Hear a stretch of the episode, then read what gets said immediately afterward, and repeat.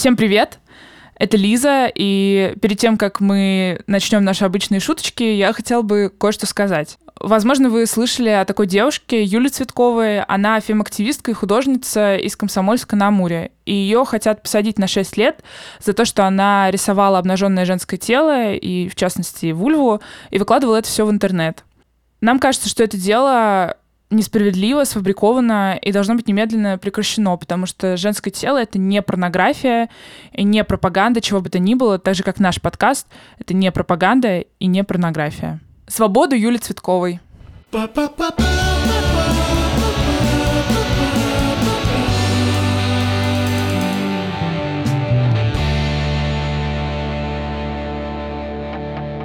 Всем привет! Это подкаст «Хочу, не могу» студии «Либо-либо». В этом подкасте мы отвечаем на вопрос слушателей о сексе, разбираемся, что это такое, как им заниматься, рассказываем свои прикольные истории.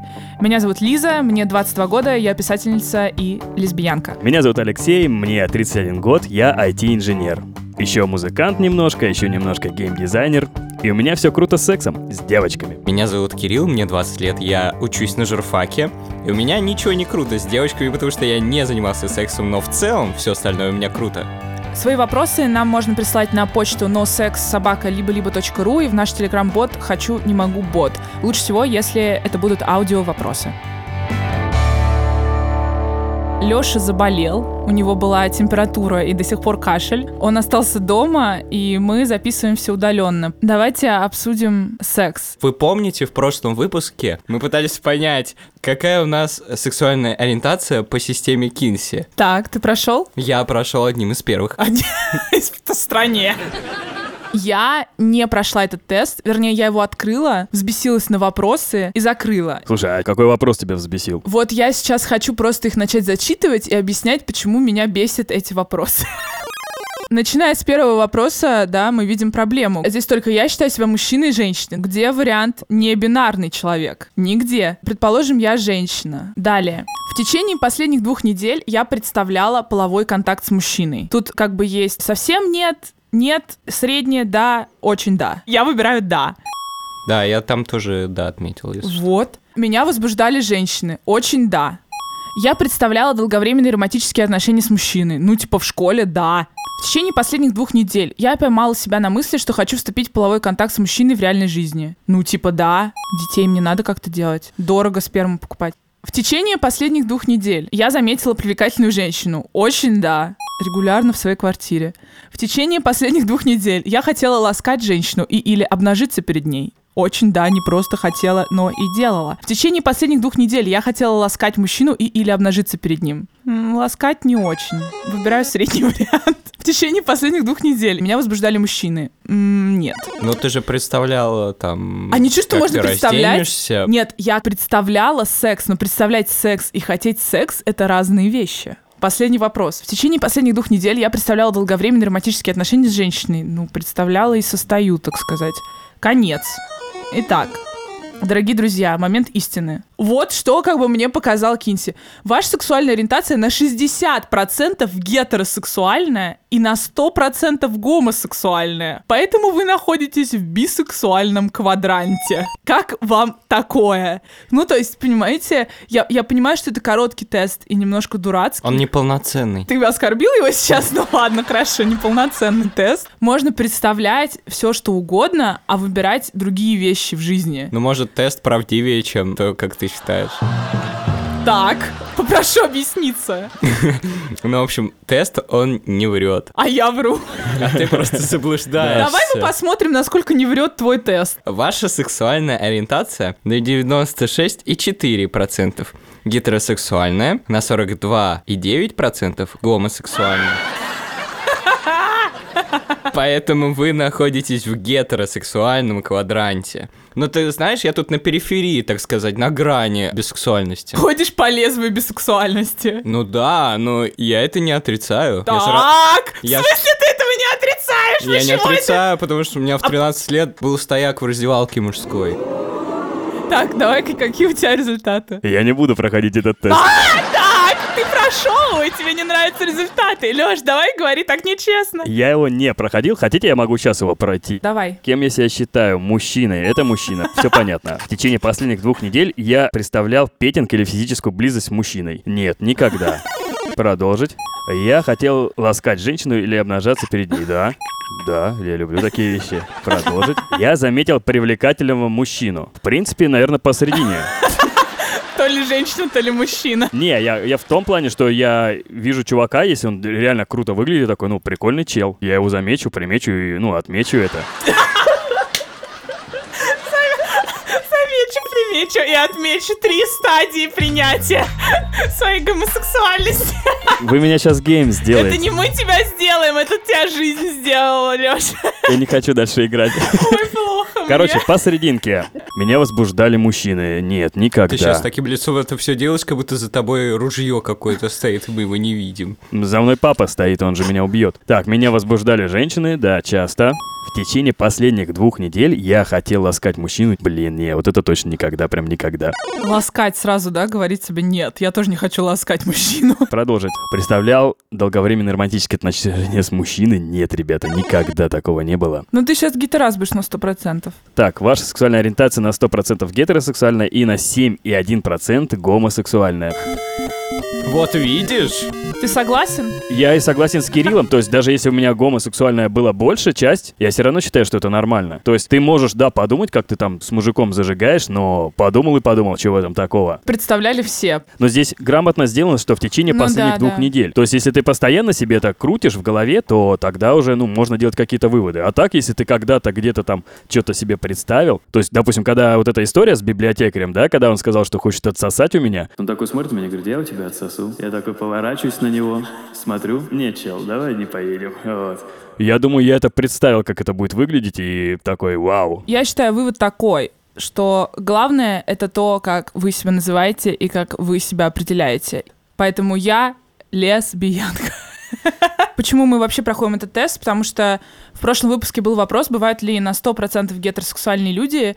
И мне кажется, что вообще сам этот вопрос неверно поставлен, потому что как будто предполагается, что мы природой, типа в нас заложено какое-то процентное соотношение, а это ДНК. все не так. Да, как будто это в ДНК заложено, а это не так. Но я думаю, что Леша на 146% гетеросексуален. Это чудо природы, восьмое чудо света и исключение из моей теории. По системе Кинси. Шкале, Кинси. По системе Кинси. Шкале, Кинси. По системе Кинси. шкале, Кинси. По системе Кинси. шкале, Кинси. По системе Кинси. Замечу, шкале, Кинси. По системе Кинси. отмечу Шкале. это. Кинси. По системе Кинси. Замечу, шкале, Кинси. По системе Кинси. отмечу Шкале. это. Кинси. По системе Кинси. Замечу, шкале, Кинси. По системе Кинси. отмечу Шкале. это. Кинси.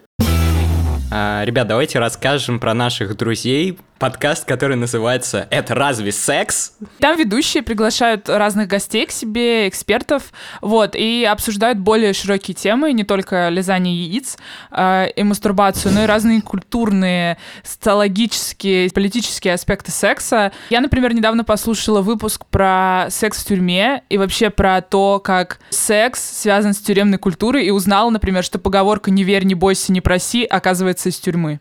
Слушайте, а Представьте если... Лиса, а если ты говоришь то, что в э, тюрьме есть секс и как это взаимосвязано, может, мне тоже в тюрьму нужно, чтобы был секс? Кирилл, к сожалению, ты там будешь в категории петушня. Примерно с первого дня, и тебе будет очень плохо. Что ж, надеюсь, после того, как мне станет плохо, мне будет очень хорошо. Чел, завязывай. Завя- Даже не думай. Кирилл, а ты что послушал? Я послушал подкаст, во-первых, «Как заниматься сексом и не облажаться» выпуск. А, Ну и что, ты понял? Я понял, что я в любом случае облажаюсь. Чел, я больше скажу, я послушал такой, фак, как это все сложно, такой, знаешь? У меня уже вся тетрадь исписана, честно говоря, уже. Как заниматься, где, зачем. 36 листов купил, короче. Слушай, пока не заведешь Excel, я считаю, что это несерьезно. Хорошо. Подписывайтесь на подкаст «Это разве секс?» там, где вы сейчас нас слушаете. Они очень классные, мы советуем. Вопрос такой. Парень просит отправить ему нюдс. Это Голые фотки. Меня саму эта идея возбуждает, но я никак не могу решиться. Потому что одна моя подруга однажды отправила голые фотки своему парню. Потом они поссорились, и он разослал их всем общим знакомым. Ей было ужасно стыдно. Как вы считаете, стоит ли мне рисковать? Я думаю, надо начать с обсуждения того, отправляли и получали ли вы когда-нибудь нюцы. Лёш, ты по традиции первый. Я никогда не отправлял. Потому что у тебя не было телефона с камерой. Да-да-да-да-да. Так с фонариком. Светил фонарем на член и все. Не, я на самом деле никогда не отправлял себя голова. Ну, блин, парням это не очень прикольно делать. Вот Почему? когда девчонка шлет парню что-то, это хорошо, мне такое нравится. А себя фоткать, ну, блин. В смысле, дикпики, это же вообще супер популярно, когда парни отправляют э, фотки своих членов. Но мне казалось, что дикпики надо слать обязательно рандомным людям. Но это не прикольно, это отвратительно. Никогда так не делайте. Не, мне девчонки слали, и это, в принципе, прикольно. Но чтобы выпрашивать у кого-то конкретно, пришли, пришли, пришли, пришли, я такого никогда не делал. Вот у меня есть несколько вопросов. Это были фотки супер-супер на грани спорно или скорее эротические, где типа там грудь или просто голая селфи? Не, это были супер-супер. Ты их сохранял себе на телефон, например? Я, кстати, нет, я не сохранял. То есть у меня не было такого, что, ой, надо быстро все сохранить, даже если бы человек меня очень сильно разозлил, да, как-то он меня прям напакостил, но мы с ним договорились, и я бы не стал нарушать этих договоренностей. Я считаю это, ну, меня будет характеризовать как какого-то долбоеба. Соглашусь. Я не отправляла никогда супер вот прям порнографические фотографии. То есть я отправляла фотки груди, но, если честно, мне кажется, это не особо интимная какая-то штука. Я бы, конечно, расстроилась, если бы кто-то все это разослал, но мне кажется, это не супер трагедия. Я бы смогла это как-то пережить. А лицо палило или только грудь? Слушай, я не помню, мне кажется, там были фотки с лицом тоже. И были, например, фотки, где просто какое-то голое селфи, но там как бы не видно, например, моей вагины и все такое. Я, кстати, тоже с голой грудью отправлял фото. Да уж, вот это эротика, Кирилл.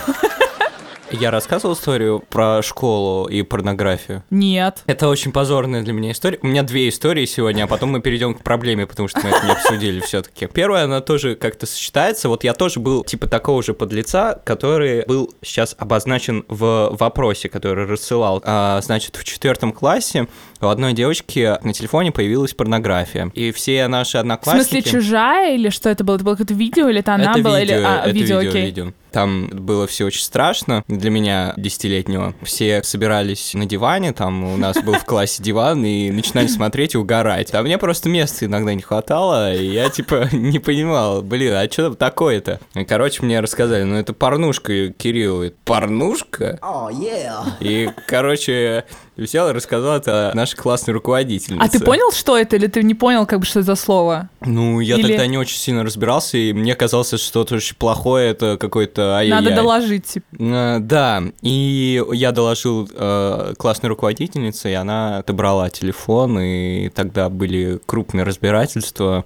Короче, я был доносчиком. Тебе потом прилетело от ребят из класса или нет? Кажется, не прилетело. Но Ах кажется, ты какой! все знали, то, Ах что это был какой! я. Да. Ах ты какой. А вторая история связана непосредственно с не фотками, правда, а видео. Была одна знакомая у меня, она встречалась с одним молодым человеком, они как-то занялись сексом и снимали это туалете, на стиральной машинке, что ли. Вау. Потом чувак разослал это видео, Ба! да, и это была очень неприятная ситуация, были тоже разборки. Слушай, ну это отвратительно. Я бы, мне кажется, не пережила такого в школе. Это вообще ужасно. Именно вот э, когда Но это вот, да, присылают это прям очень порно, ужасно. как бы, ну, видео, где ты занимаешься сексом, это вообще жесть. Вообще, знаешь, это одобряется частью людей, то, что... Кстати, да. Ну как это может одобряться, если без разрешения девушки что-то было слито в сеть? Я думаю, что это ужасно. Ну, то есть везде должен быть консент.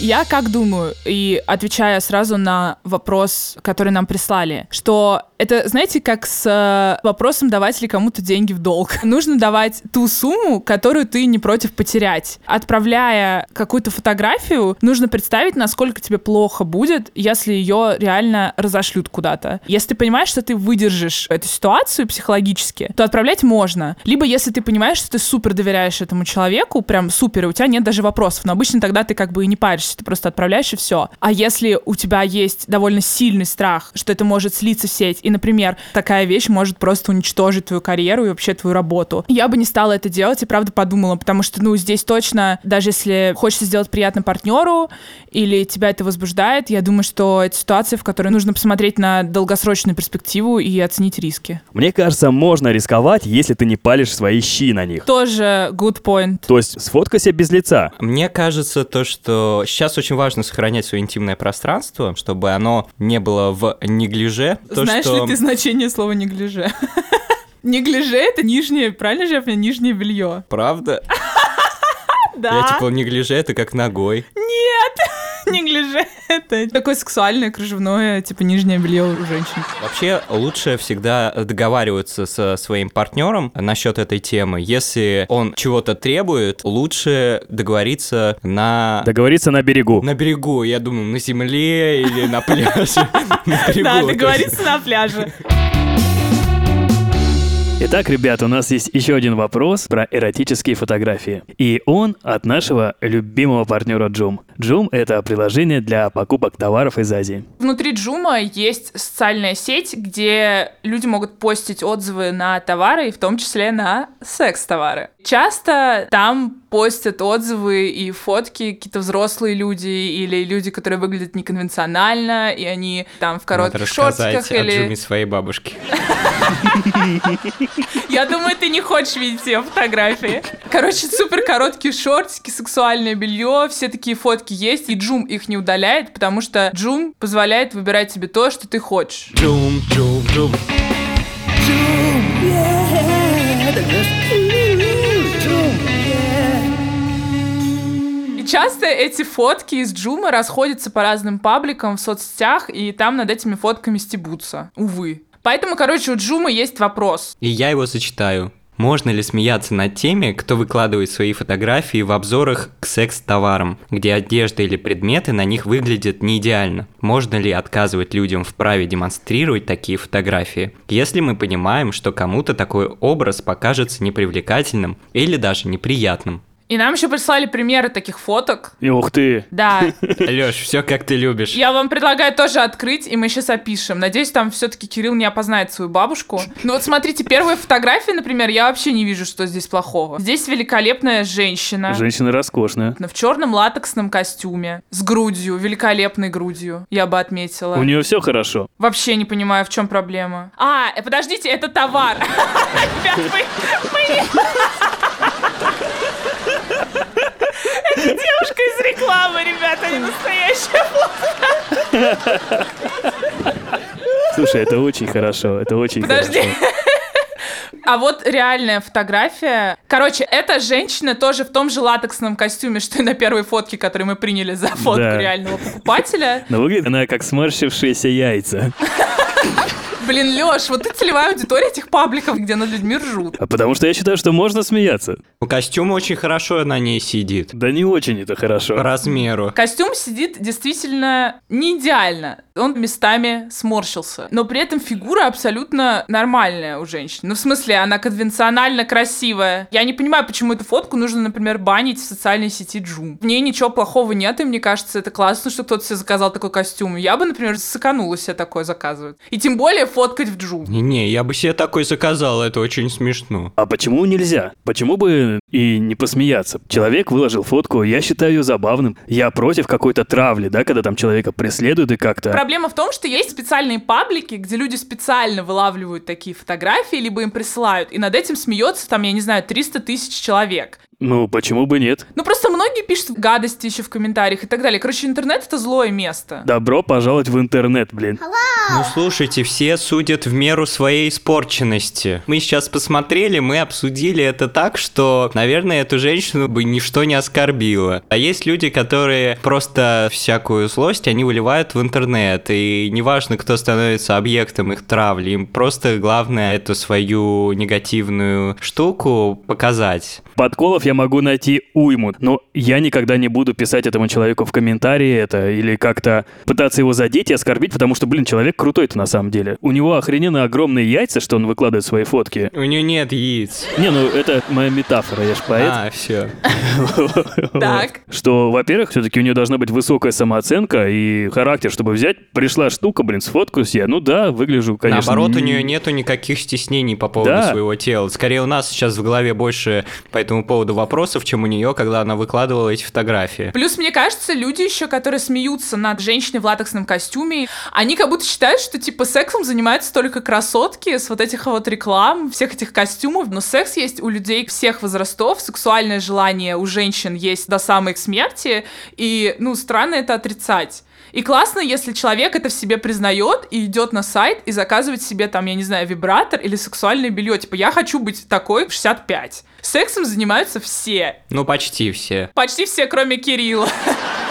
Я еще хотела сказать, что я думаю, что моделировать надо только откровенно, короче, сексуальные фотки. Да, ну, типа там, чтоб- если чтоб там прям член торчали. виден, да, или там яйца торчат. Ну, то есть то, что уже условно в порнографию как бы заходит. Я считаю, что можно выкладывать свои фотографии. Это полезно для многих людей будет. Посмотреть, как действительно выглядит товар на каком-то конкретном человеке. Но нет ничего плохого, если кто-то воспринят это с юмором, там, пошутит или еще как-то. Все должны быть свободными.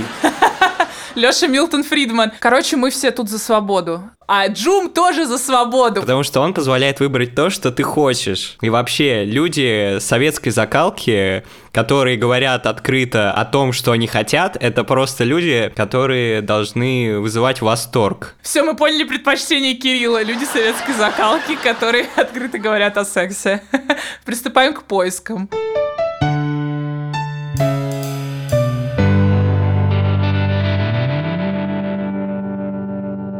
Третий вопрос, Кирилл. Я встречался с девушкой 4 года, и она была у меня первой. Недавно мы расстались. Теперь мне как-то странно и неловко заниматься сексом с другим человеком. Все как будто снова в первый раз. Как мне перебороть это стеснение и переспать с кем-то еще после четырех лет отношений и секса? Я понимаю человека, который задал нам вопрос. Я думаю, что это стеснение, это неловкость абсолютно нормальный. Нет какого-то универсального умения заниматься сексом. В том смысле, что ты не можешь как-то выучиться, и потом ты уверенно приходишь к другому партнеру и такой, я секс-богиня, сейчас все будет классно. Тебе надо как бы заново научиться Распознавать партнера. Да, тебе надо научиться понимать, что он тебе сигнализирует. Потому что например, привыкла, что там э, человек сразу стонет, и ты как бы этого ждешь, а этого нет. И ты начинаешь думать, блин, я что-то делаю не так, а когда включается неуверенность, ты начинаешь делать что-то хуже, либо ты начинаешь задавать кучу вопросов, это ломает немножко атмосферу, и это реально сложно. Вот, например, в этом смысле. Я понимаю полностью чувака, потому что у меня самого было такое. Я очень любил одну девчонку, и когда мы расстались,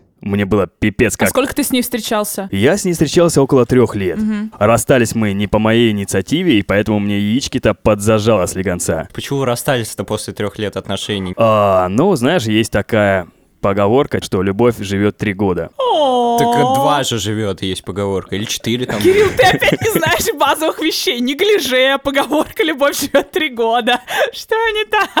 Вот. И так получилось, что у девушки чувства прошли, а у меня нет. И вот из-за этой, скажем так, асинхронности я попал немножечко. А что случилось? Не, я не буду рассказывать, мне прям, а, нехорошо. Блин, ну, ну хотя бы примерно. Типа, тебе изменили. Мне изменили и настолько цинично и жестко, что я просто в айхуе был. То есть я прям смотрел на О. эту ситуацию и думал, да ладно, настолько все хреново сделать, я прям не знал, что так может быть. И самое обидное было, что она мне больше всего затирала про доверие, да, что если какие-то проблемы, мы обязательно об этом поговорим. Ну и все это дерьмо собачье, потому что в итоге она поступила просто, ну, в разрез своим убеждением, скажем так. И я не понимал, что происходит, потому что мне говорят одно, происходит по-другому, а я верил человеку. Это был мой лучший друг, мой советник, я делился с ней всем, что у меня происходит. И в итоге мне вот так вот отшибли хорошенечко яйца. А Вот. И чтобы выходить из этой ситуации, мне надо было срочно искать нового партнера, скажем так себе, и я вот через силу трахался. Леш, конечно, вот границы между тем, я не понимаю. Ты просто скачешь, понимаешь, от дьявола к ангелу. Просто вот за две секунды грань переходится. А дьявола к дьяволу носит Прада. Это я скачу. Нет, ты понимаешь, я был зависим от человека. То есть, ну, меня тянуло к нему. И чтобы вот избавиться от этих мыслей, мне надо было заесть страдания. Поэтому я много-много спал с разными девчонками, и мне абсолютно не вставлял этот секс. То есть я трахаюсь и, блин, думаю о ней и грущу. И такой, знаешь, фу. И такой плачешь, и слезы Да. падают на ее тело. Да-да-да-да-да. А когда это изменилось? Честно, время прошло, я сменил несколько девчонок, и потом на одну залип, и все прошло сразу. То есть моя тактика сработала, я перебил эту фигню. Но тебе кажется, это не подорвало твою какую-то общую веру в отношения или вообще твое дове- доверие к партнерам? Слушай, сначала подорвало, но потом, знаешь, все плохое забывается, и я буду рад снова влюбиться и доверять человеку. Потому что если вот так замкнуться, стать таким мстительным каким-то параноиком, ну, нафиг так жить вообще тогда. А ты также сильно влюблялся с тех пор или нет? Нет, не влюблялся. То есть ты ждешь еще своей большой второй любви? Я не скажу, что я прям этого жду, потому что это, ну, пр- просто либо случается, либо нет. И если такое произойдет, я буду рад. Хорошая история. Кирилл просто сейчас расплачется. Да, мне так стало грустно. Вот, Да, бедный. Бедный Кирилл. Мне стало грустно за Леху. все к лучшему. Да не, ребят, у меня все отлично. Да, меня один раз опрокинули, но опрокинули, опрокинули. Стал умнее, стал сильнее. Этому парню я посоветую, да, ты действительно привык к этой девушке, что ты уже не стесняешься, что ты, ну, вы знаете друг друга, и у вас все окей. И, естественно, когда ты начинаешь менять партнера, тем более после такого длительного срока, у вас все будет по-новому, ей может нравиться другие вещи и прочее, и прочее. Но что поделать? Либо оставайся в жопе, либо преодолевай стеснение свое и страх и вперед. У тебя тут еще немножко отличается история, на самом деле, от э, которой в вопросе, потому что в вопросе, получается, они расстались, наверное, более-менее как-то полюбовно, а тебя, по сути, бросили. Не, но вот, по сути дела, у тебя есть выбор либо сидеть и заниматься пиздостраданиями вот этими, либо через силу начать выходить из этой ситуации. Надо парню пробовать, пробовать, только так можно справиться, в принципе, с этим. У тебя нету выхода, либо сиди один, либо... Долбись через силу. Да-да-да-да-да. Господи. Давайте дальше. А, несколько месяцев назад меня бросила девушка, но тут недавно она мне вечером написала «Приезжай ко мне, мне плохо». Я, конечно, приехал, и в итоге мы занялись сексом. После этого я решил для себя, что больше с ней не увижусь. И вот она мне снова пишет, и я знаю, чем это закончится, если мы встретимся. Э, Что делать, соглашаться? Блин, можно я отвечу? Чувак, твоя главная ошибка, что ты к ней поехал в первый раз. Секс-коуч Алексей вступает в дело. И если ты еще раз поедешь к ней, то, ну, это очень плохо. По сути дела, что произошло? Девка сказала тебе, ну, мол, мы с тобой не встречаемся, и у нас нет никаких обязательств. Но если, знаешь, мне захочется перепихнуться, я тебе как бы намекну. Ну, в смысле, она же написала, что ей плохо. Не то, чтобы она такая, эй. В смысле плохо? В смысле плохо? Ей, наверное, морально. Слушай, Лис, а многим людям сейчас плохо. Может, со всеми переспать тогда, а? Нет, моя благотворительность ограничена.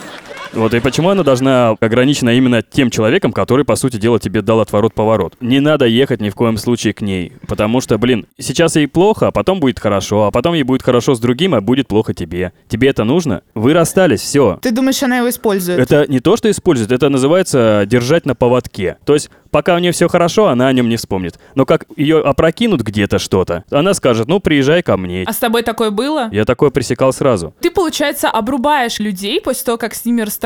Да, это как дрессировка собак какая-то, только самая дрессировка, типа, вот я сказал, на отрез нельзя, вот, и все.